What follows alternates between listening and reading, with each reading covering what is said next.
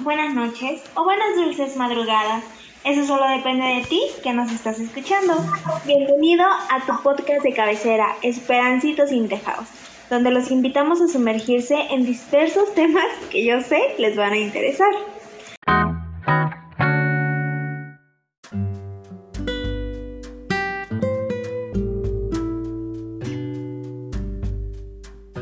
Les presento a nuestros esperancitos de cabecera, Dani. Hola, buenas noches. Hola, hola, buenas noches, Glow. Gracias por la invitación, estamos contentos, contentos. Es noche de Esperancitos in the house. Eso es todo, qué bueno. Paz, buenas noches. Hola chicos, buenas noches. ¿Cómo están? Hola, Muy bien, gracias, feliz de estar con ustedes. Ros, bueno. buenas noches. Hola, buenas noches, ¿cómo están? Hola, hola, muy bien, feliz, muy emocionada porque hoy tenemos a una invitada súper especial.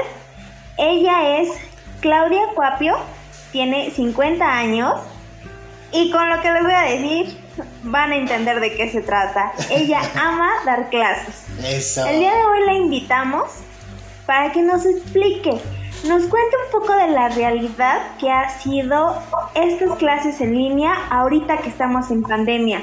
Hola Claudia, buenas noches, bienvenida. Hola, ¿qué tal? Hola a todos. Me da mucho gusto compartir con ustedes eh, un- una pequeña parte de lo que es mi experiencia como docente. Muchísimas gracias por este tiempo que nos estás regalando. Pues quisiera empezar yo y quisiera que me puedas contar un poquito cómo fue el inicio de estas clases en línea. ¿Qué fue como lo... Quiero centrarme a lo mejor un poquito en qué fue lo más, más complicado para ti al inicio.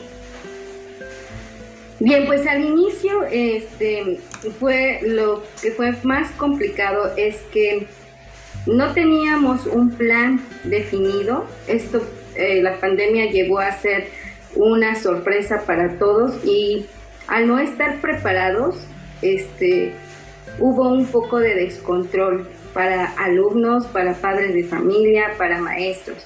Y sobre todo porque no estábamos preparados con un dispositivo móvil, todos los alumnos o los padres de familia.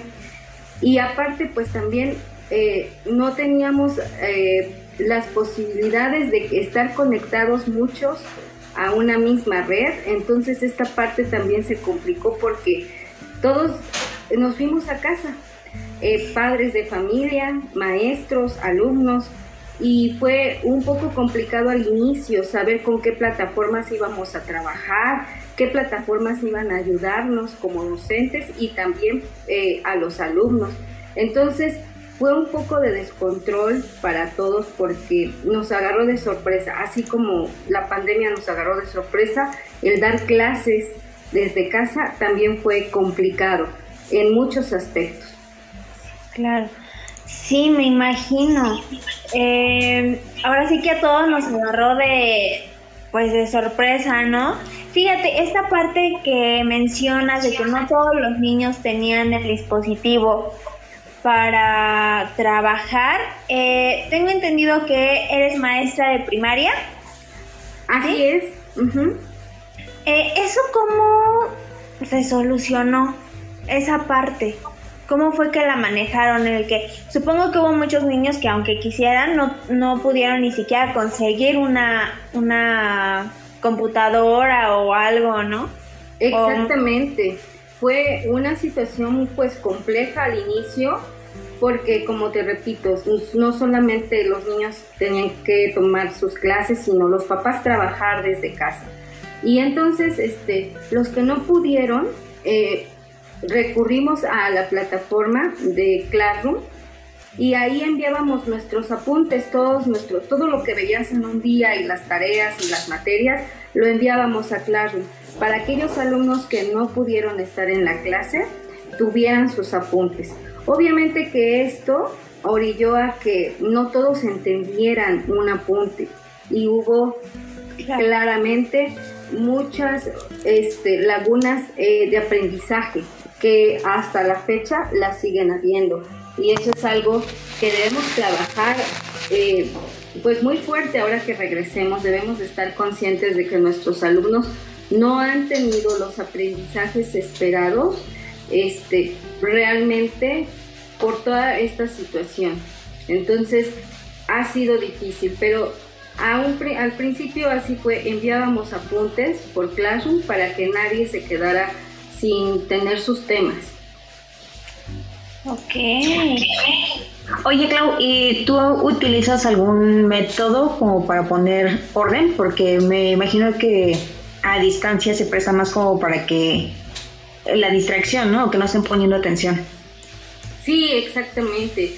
Es un factor, el factor de distracción no, no solamente pasa con los niños, también pasa con los adultos.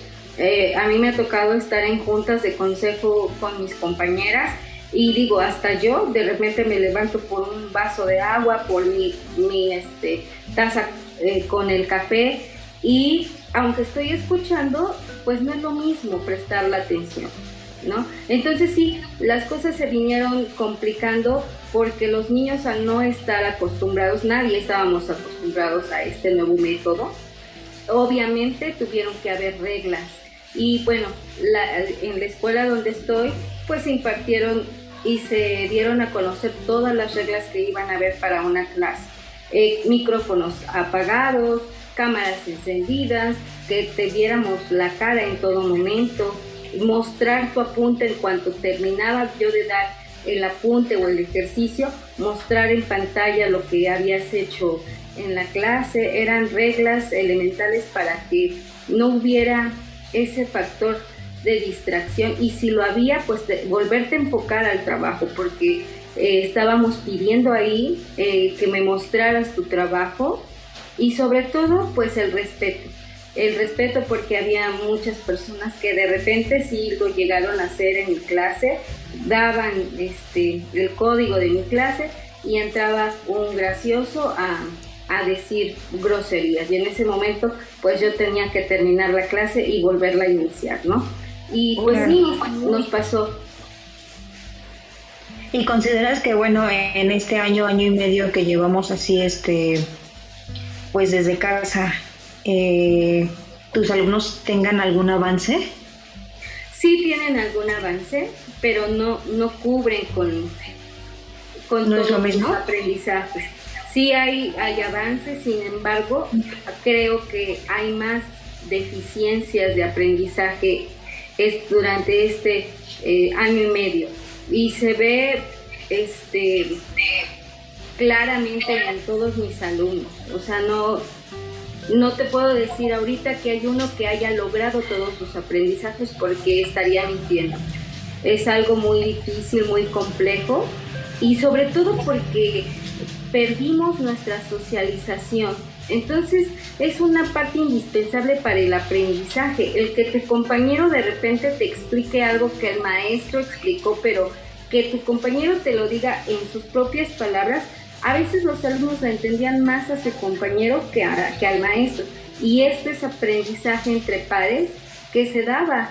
¿Por qué? Pues por esa socialización que teníamos en el salón de clase. Y al estar sin esta parte social, claro que también afecta el aprendizaje.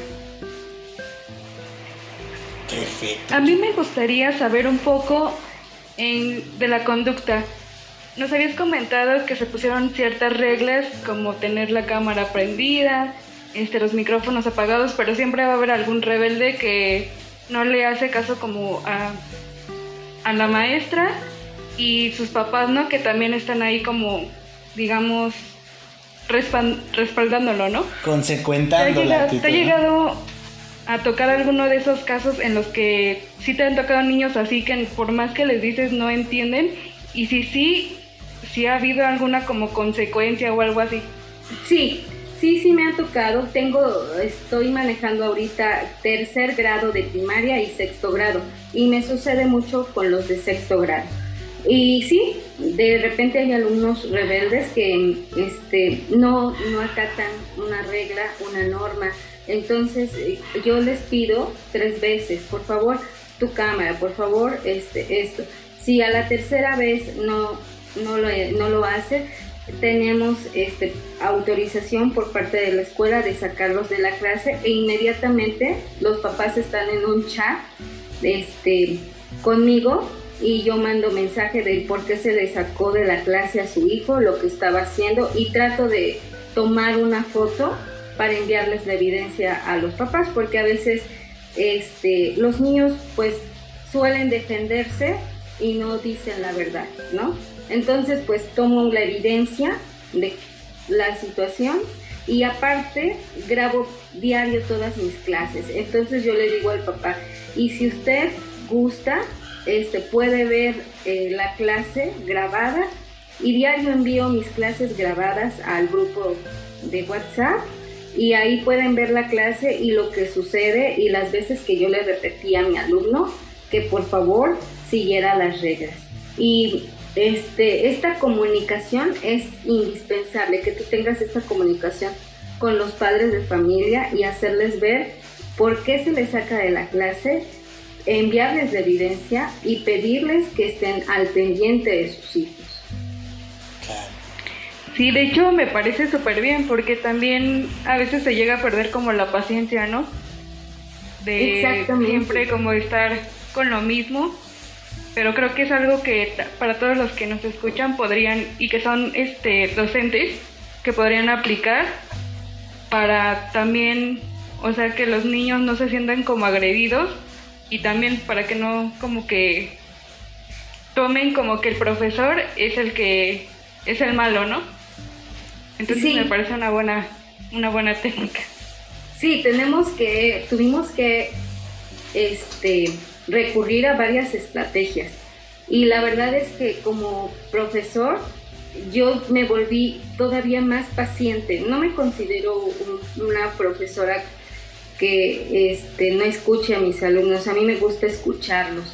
Me gusta saber qué piensan, este, trato de darles ese espacio de retroalimentación, de que ellos platiquen, porque a veces liberamos muchas cosas en una plática.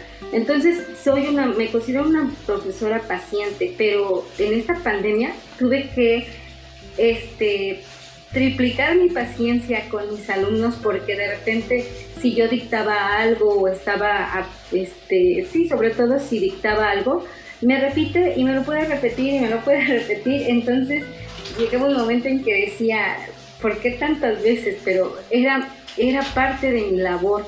¿Por qué? Pues porque había un internet que a lo mejor mi alumno no tenía un buen internet y yo debía de, de entender también esa situación. O tal vez había demasiado ruido en casa y yo tenía que entender a mi alumno que no estábamos en las mejores condiciones desde casa para tomar una clase. Entonces, era ponerme en sus zapatos y, no enojarme, sino al contrario, este, si lo tenía que repetir 10 veces, lo repetía 10 veces. Entonces sí mi paciencia tuvo que este, ser todavía más de la que ya tenía. de, de, de este tiempo, hola Clau, bienvenida. De, de, hola, Dani. de este tiempo que llevamos en pandemia, de año y cachito, como comentaba Fabs, de, todos los problemas que me imagino que has de haber tenido, ¿cuál ha sido el más complicado? ¿Qué es lo peor que te ha pasado? Eso, eh, me imagino que ha de haber pasado algo durante este tiempo que, que tú has de haber dicho, híjole, ¿cómo lidio con esto? ¿Cómo reacciono? No sé qué hacer ha, pasado y si ha pasado, ¿qué ha sido? Sí, fíjate que yo di un tema en formación cívica acerca del abuso. Y entonces este, una de mis alumnas de sexto grado al final me dijo que si se podía esperar conmigo. Y sí, salieron todos mis alumnos y ella me comentó, si yo estoy siendo abusada, ¿qué debo de hacer? Santo Dios. Yo le dije, lo que tienes que hacer es buscar a una persona de toda tu confianza y platicárselo. Pero si no me crees, le digo, pues tú habla y tú dile que por favor te crea porque estás siendo honesta y diciendo la verdad. Y si no, te voy a proporcionar los teléfonos del DIF porque ahí vas a recibir ayuda.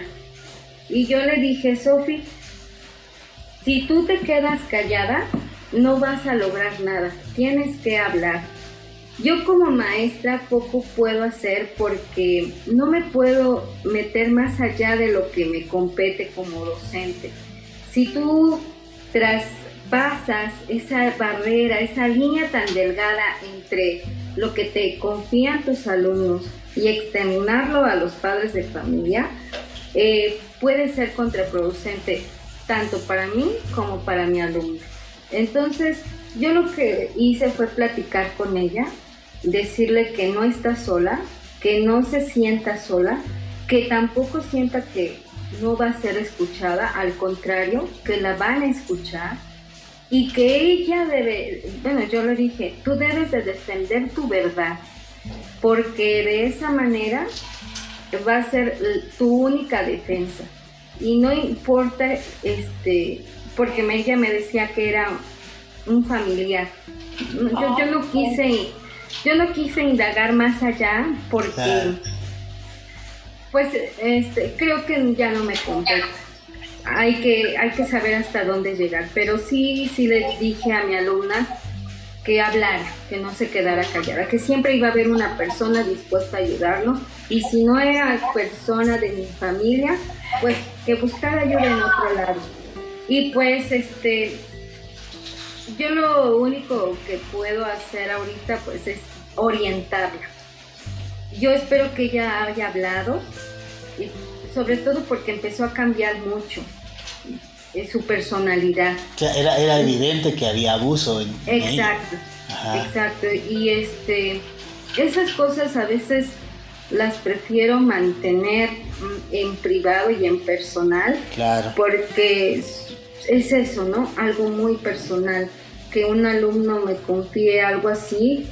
En primer lugar, bueno, yo lo agradezco. Y en segundo lugar, sé que está depositando toda su confianza en mí y no puedo defraudarla de ninguna manera.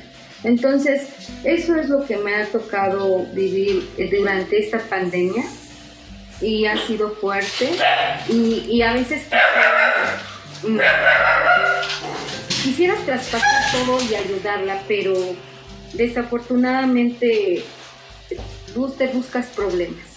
Entonces, este, la orienté lo más que pude y espero que que ella haya hecho lo que le indiqué. Híjole, qué fuerte, de verdad. Y, esto entonces tú te lo guardaste, no lo consultaste o lo comentaste con tus autoridades o, cómo procedió hasta ahorita, ¿qué ha sido de Sofi? Bien, Sofi ahorita está teniendo una situación de rebeldía con su mamá. Este, y tuvimos una junta con su mamá y pues yo le dije que se acercara a Sofi, que hablara, que la entendiera y en realidad sí me acerqué con, con mi directora y le platiqué la situación. Entonces ella lo, lo platicó con el supervisor. Estas cosas se, se toman muy, muy minuciosamente porque a menos de que haya otro tipo de agresión o que se note algo más, pues ya se daría parte a las autoridades. Pero sí este, debemos de ser muy este, cuidadosos con esta parte. Ok. Pero sí se está mostrando muy rebelde. Sí, claro, de alguna u otra forma está tratando como que de llamar la atención, digo, quiero pensar que es eso, ¿no? Exacto. Entonces, este, pues estamos ahí al pendiente, sobre todo de, de Sofi. Y este, la tenemos ahora sí que viendo más o menos su comportamiento, si algo cambia, si, si se conecta, si no se conecta, este, y, y preguntamos, no solamente a Sofi, yo bueno, todos los maestros en el colegio tenemos la obligación de que si un niño no se conecta un día, mandar al chat este este por decir Juan no no se conectó el día de hoy todo está bien este, en casa, por favor, comuníquese con nosotros. Ah, Y ya los papás te dicen, sí, mis, falló el internet, se fue la luz, este, tuvimos que salir, pero sí tenemos ese seguimiento con cada uno de nuestros alumnos porque en primer lugar no sabemos si se enfermaron, si algún familiar falleció, si eh, tienen alguien en el hospital, en fin, eh, tenemos que tomar en cuenta todas estas situaciones con nuestros alumnos porque sabemos que está pasando, sabemos que nos ha pasado a nosotros y es esto de ser empáticos, ¿no? De, apoyarnos, sobre todo para ver de qué manera lo, podemos apoyar con la grabación de la clase, si necesita que se le envíe algún apunte o, o alguna cosa que el padre de familia nos pida. Perfecto, muy bien, Clau. Eh, cuéntame, ¿qué es más difícil? ¿Lidiar con los papás o con los alumnos? Yo creo que con los papás. Porque a veces los papás, lejos de este poner buenos ejemplos, pues son los primeros que te mienten. son los primeros que salen en defensa de sus hijos y también mienten. Entonces dices, bueno, pues qué, qué educación le están dando, ¿no? Y aparte, y aparte también el padre de familia a veces, o bueno, a mí me, me, ha pasado, ahora que estoy en línea, de repente quieren opinar de cómo dar mis clases. Me decía una mamá, no maestra, es que no los ponga a leer, usted déjeles que investiguen y que hagan su apunte. Porque tiene hijos este, más grandes y eso pues los le dejan hacer en la prepa, en la universidad, ¿no? Ya, ya no toman un apunte, ya no leen, ellos solo leen y hacen sus apuntes, ¿no? Entonces yo le decía a la mamá, bueno, yo estamos en una educación básica y la educación básica implica que enseñes al alumno primero a leer, después a comprender y después a que haga un resumen. Porque si, si yo me salto estos pasos, pues entonces va a llegar a la universidad sin saber leer y sin saber comprender. Entonces, ¿cómo voy a pedir que haga un apunte? Entonces yo le expliqué a la mamá, este, por eso se llama educación básica, porque vamos a enseñar desde lo básico. Cuando entran a secundaria van a empezar a aplicar esa educación básica en secundaria también, por eso también es básica. Para cuando entren a la preparatoria ellos ya sepan investigar, ellos ya sepan eh, este, comprender un texto y de ahí sacar ideas principales para un resumen, para un esquema, un mapa mental. Entonces, era también explicarle a los padres de familia que a veces se les hacía fácil quererte decir, no, mis, es que leen mal y se tardan mucho, pues es que deben de, de aprender a leer, ¿no? Y es que sí hago mucho énfasis cuando mis alumnos leen, en que respeten los signos de puntuación. A ver, hubo un signo de interrogación, es una entonación de pregunta y los regreso, ¿no? Entonces, eh, a veces para los papás esto se les hace tedioso, ¿no? ¿Cómo lo regresa? ¿Cómo le...?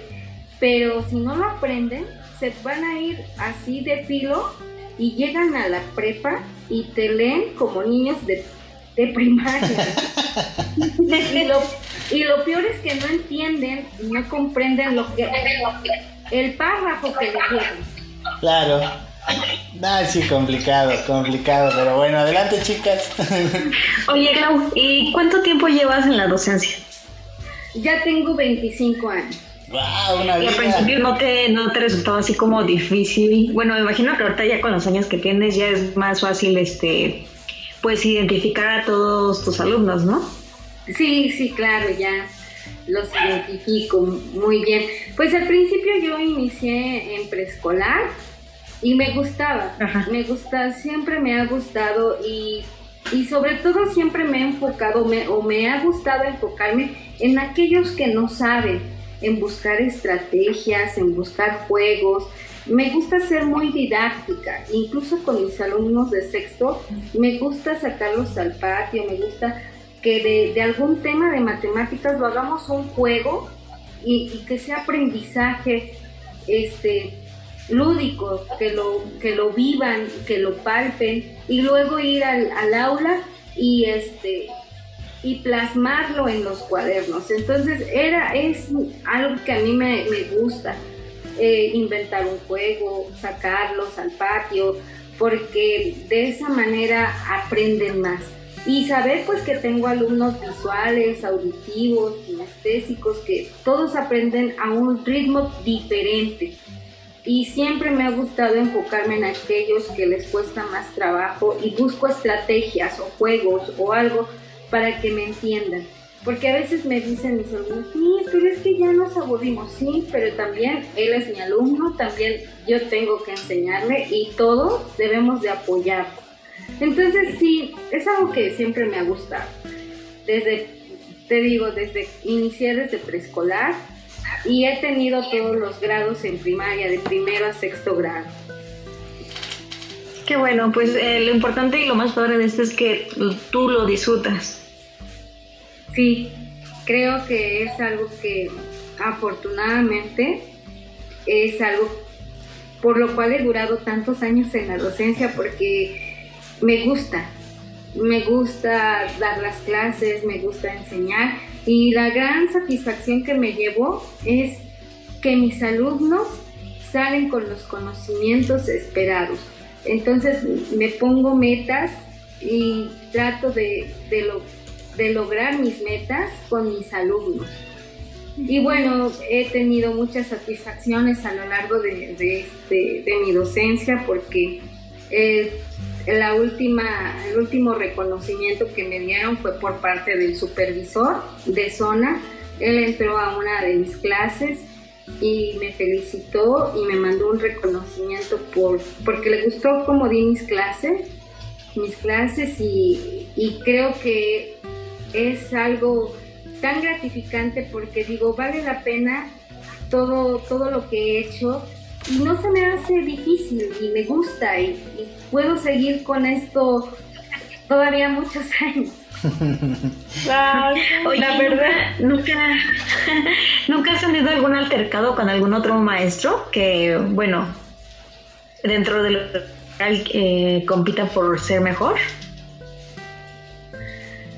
Pues no, no así como competir, este, creo que hay que saber ser también buen compañero. Y de eso se trata eh, no solamente el ser docente, sino estas son este, aprendizajes que te llevas a, para aplicarlo en tu vida diaria, el trabajar en equipo.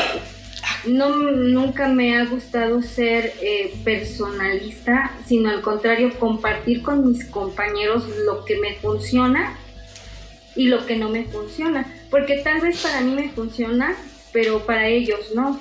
Entonces esta parte de, de ser equipo es mejor. Y, no, bueno, al menos que yo me haya enterado, no, pero yo trato de compartirles a, mis compañeros mira, me funcionó este tema y, y, di y lo di así. Y si quieres lo hacemos, porque a veces tenemos el mismo grupo y a veces trabajamos en pares. Entonces, pues son situaciones que desde siempre lo he trabajado. Ser siempre equipo con mis compañeros. Si ellos pues no les resulta, pues ya verán cómo buscar otra estrategia para trabajar con sus alumnos, pero en realidad trato de ser siempre un equipo porque así se trabaja mejor y porque así aprendemos juntos como docentes también se aprende. Claro. Sí, claro. Oye, Clau, eh, volviendo un poquito a, ahorita, por ejemplo, a la parte de las clases en línea y todo esto, la parte con los papás, ¿Cómo la manejas? ¿En qué aspecto? De que antes, bueno, algo que yo me acuerdo, muchas veces eh, los papás pedían hablar con la maestra y bueno, eh, entraban a la escuela y, y así, ¿no? Y hablaban contigo y demás. Ahorita esa parte ¿Cómo la has manejado? O sea, todo el día estás eh, recibiendo mensajes de los papás, cualquier duda que tengan, cualquier tema que quieran hablar contigo, o das un horario de decir, ¿sabes qué? Tal a tal, yo recibo a papi, fuera de eso yo no contesto mensajes. Pues mira, sí se les puso un horario en, en la escuela, pero de repente los papás sí me llegan a mandar mensaje a las 9, 10 de la noche si yo considero que su mensaje puede esperar, le contesto al siguiente día. Pero si es algo que él necesita en ese momento, le contesto. Y ya le digo buenas noches, este, eh, trato de solucionar su problema y, y le recuerdo. Si tiene alguna situación, le recuerdo los horarios para atenderlo, ¿no? Pero a veces hay cosas que sí pueden esperar y otras que no pueden esperar. Entonces, cuando yo veo un mensaje y veo que es algo que puedo dejarlo para el siguiente día, no lo contesto. Pero si es algo que al papá le urge o que necesita ayuda o algo, sí, sí lo contesto. Ah, ok. Ok, ok. Eh, también, Sergio, ¿has tenido algún problema con alguno de los papis, ya sea en, esta pandemia o a lo largo de tu carrera, en donde hayas sentido como alguna amenaza hacia tu trabajo? O sea, que dices, híjole, ya, o sea, esto es muy delicado. No, no, afortunadamente no, afortunadamente. Eh, al principio los papás, este, porque soy una maestra exigente, bueno, me considero exigente. Eh, me considero exigente porque yo creo que en la manera de que exiges más, puedes, los niños te dan más. Entonces, esa es mi, mi visión. Si yo le exijo a mi alumno, él me lo da. Y si exijo más, también me lo da. Entonces, al inicio los papás sí eras de que, mis es que les, le exige, sí, pero yo les digo, es algo que él puede hacer.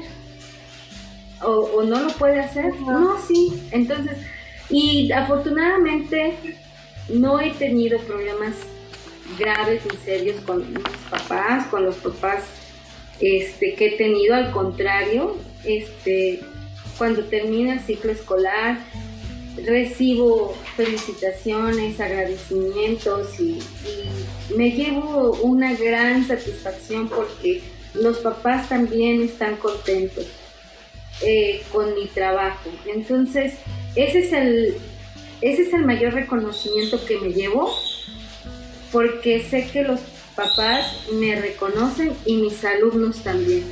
Me he, topado alumnos que están ya en la carrera o ya tienen hijos y que de repente me los he encontrado en algún lugar y, me reconocen y mí se acuerda de mí, ya tengo mi hijo y mire, le presento a mi esposa y eso es algo tan gratificante tan motivante que dices, vale la pena porque dejé una huella en, mi alumno, me recuerda todavía.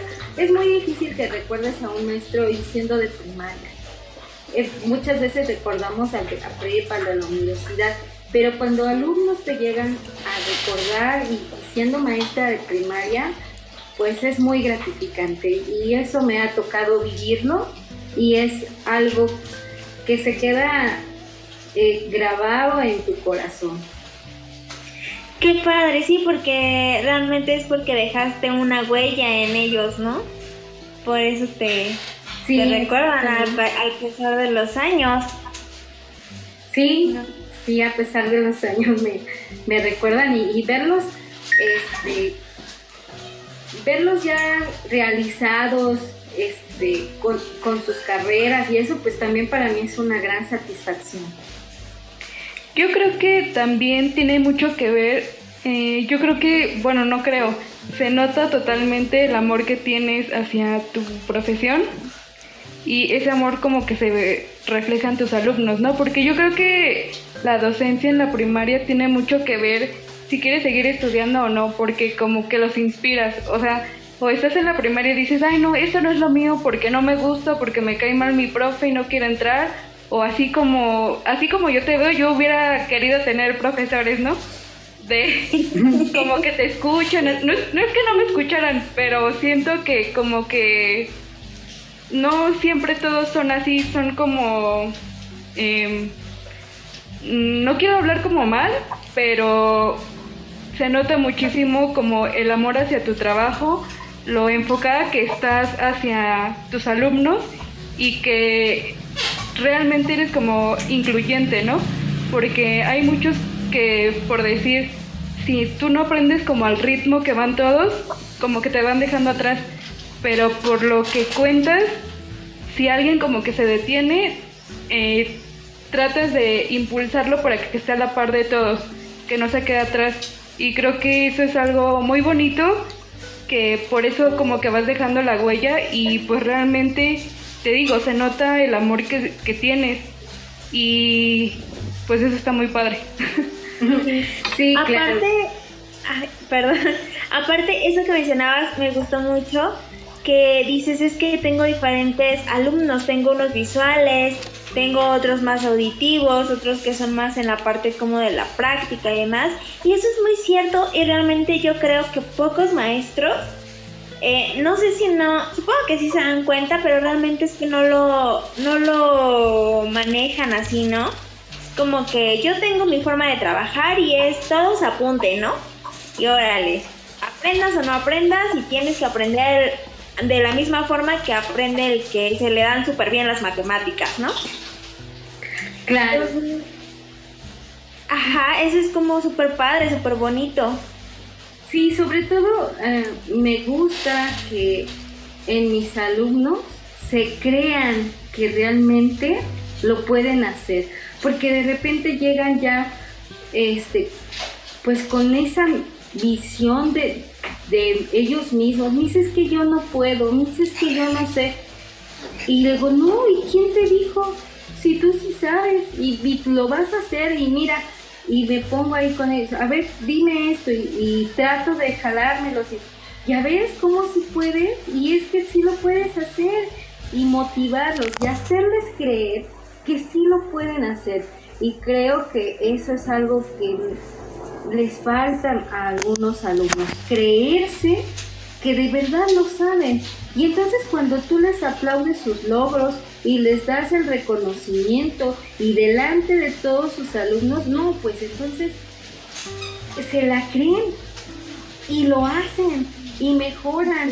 Y entonces es ayudarlos porque todos, yo les digo a mis alumnos, todos venimos a aprender chicos, porque yo también aprendo, porque yo también me puedo equivocar, porque yo, yo no lo sé todo y entonces no se preocupen, aquí todos venimos a aprender y todos tenemos la obligación de preguntar, porque todo lo que pregunten, si no lo sé, lo investigamos, pero vamos a salir de nuestras dudas.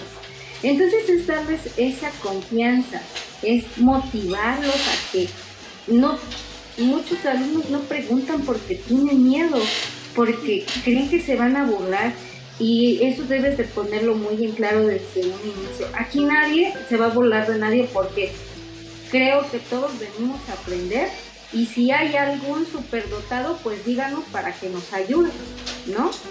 Y entonces les das la oportunidad de que, de que pregunten, de que no tengan miedo, de que este de que se crean que realmente pueden.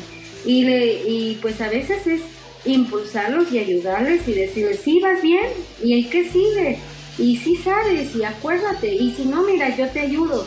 Entonces, sí me gusta que mis alumnos se crean y que realmente lo saben hacer, porque cuando yo trabajo esta motivación en ellos, solitos se van, ¿no? Y ese es el cambio que a veces los papás ven en sus hijos y es por eso que a veces me dicen, es que no lo puedo creer, ahora ya lo hace solo y no necesito decirle y él solito llega y lo hace. entonces es trabajar con, con esto, ¿no? Esa motivación. Sí, claro, con su, siento que su confianza, ¿no? O su autoconfianza. Exacto. Creer en ellos.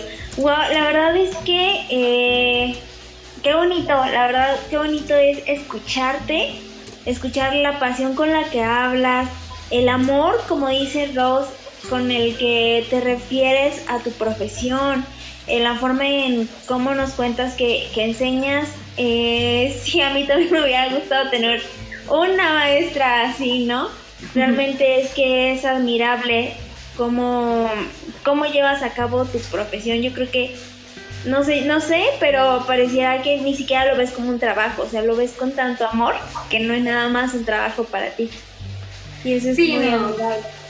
Definitivamente es eso, buscar algo que no sea un trabajo, sino que lo disfrutes. Porque cuando no, no disfrutas lo que haces, pues no tienes grandes resultados. Entonces es esta parte de disfrutarlo. Sí hay momentos en los que sí se acumula trabajo administrativo y entregar cosas y esto, y esto a veces es tedioso, pero los, para mí los niños me dan energía, me dan vitalidad, me comparten de su de su juventud porque este son tan lindos, bueno, que yo sí cuando las vacaciones luego ya los extraño.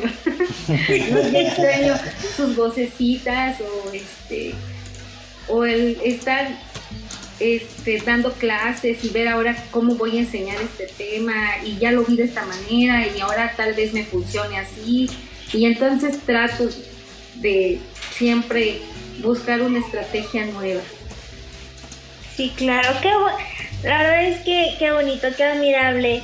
Eh, pues ahora sí que muchísimas, muchísimas gracias Claudia por, por este tiempo, por porque nos explicaste. Ojalá que eh, muchos maestros se den ese tiempo y le den ese amor a su trabajo como tú lo das. Realmente es que no me queda más que decirte muchísimas gracias por lo que nos enseñaste hoy, por, por hacernos ver realmente cómo fue esta pandemia respecto a eso, ¿no? Respecto a los niños, respecto a las clases, a las problemáticas que se enfrentaron tanto papás como maestros y alumnos.